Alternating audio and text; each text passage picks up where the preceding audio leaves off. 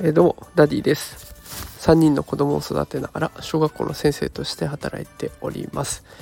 えー、さて今日はですね初めて三社巡りというものを行ってきました。あの初詣というか3つの神社を回ることで、まあ、今年1年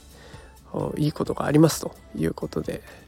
えー、初めて3つの神社を回ってきたわけですけれども。あいいですね。なんか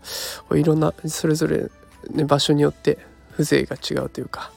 あ佇まいが全然違ってたくさんの人もいて